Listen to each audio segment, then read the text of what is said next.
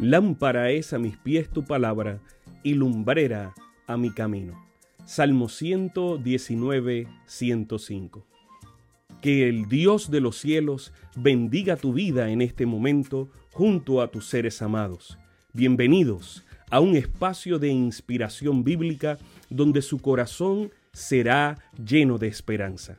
Como un regalo de la Iglesia Adventista del Séptimo Día de King, Texas, compartimos la lectura devocional para adultos correspondiente a este bendecido día. Pablo, reavivado por una pasión. Autor, Pastor Bruno Razo. Que Dios te colme de misericordias en este preciso instante. Oremos. Amante Padre, que en este momento tu palabra trascienda al corazón de quien la escucha, sea sembrada y dé fruto para la vida eterna. En el nombre de Jesús. Amén.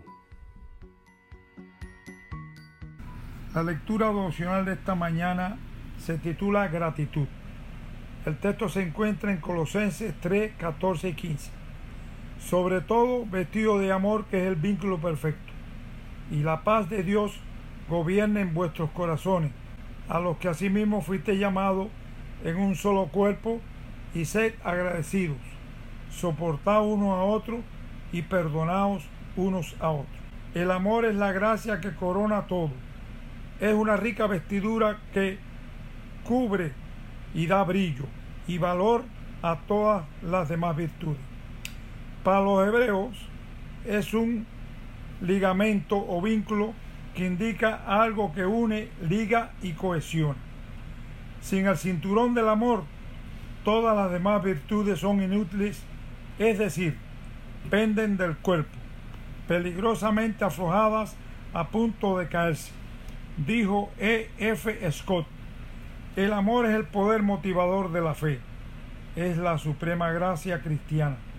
Por eso, el amor no le hace al prójimo sino solo aquello que es bueno. Sostuvo F. F. Bruce. Es este amor lo que une, liga, realza, valoriza todas virtudes en una sola persona. El mismo amor que nos liga con las otras personas en un mismo cuerpo de creyente. En las cartas de Filipenses y Corintios, Pablo se refiere a la paz como un custodio una protección. Cuando el amor y la amargura contienden por la supremacía, la paz es el árbitro para definir la lucha y resolver la contienda, tanto en los conflictos interiores como en los exteriores, o en el individuo consigo mismo, o en su relación con los demás. Estar en paz con uno mismo el fruto de la relación de comunión con Dios, de vivir con Dios y en Dios. Estar en paz con los demás es el fruto de la relación horizontal, gobernado por la paz para vivir y convivir. Como cristianos vivimos en paz y agradecidos.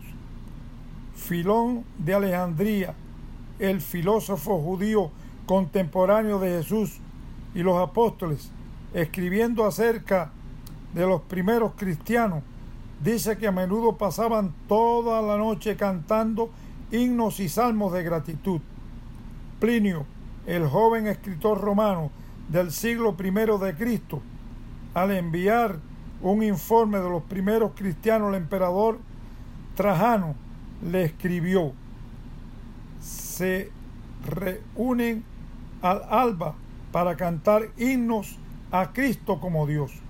Qué bueno que nos conozcan e identifiquen como personas agradecidas. La gratitud nace en el reconocimiento de quién soy yo y quién es el otro. Elena de Juárez nos dice, comiencen por agradecer al Señor por su hogar, por el agradable ambiente que la rodea y por las muchas bendiciones temporales que le concede. Al corresponder con gratitud al Señor por su bondad, puede hacer algo por aquel que lo hizo todo por usted.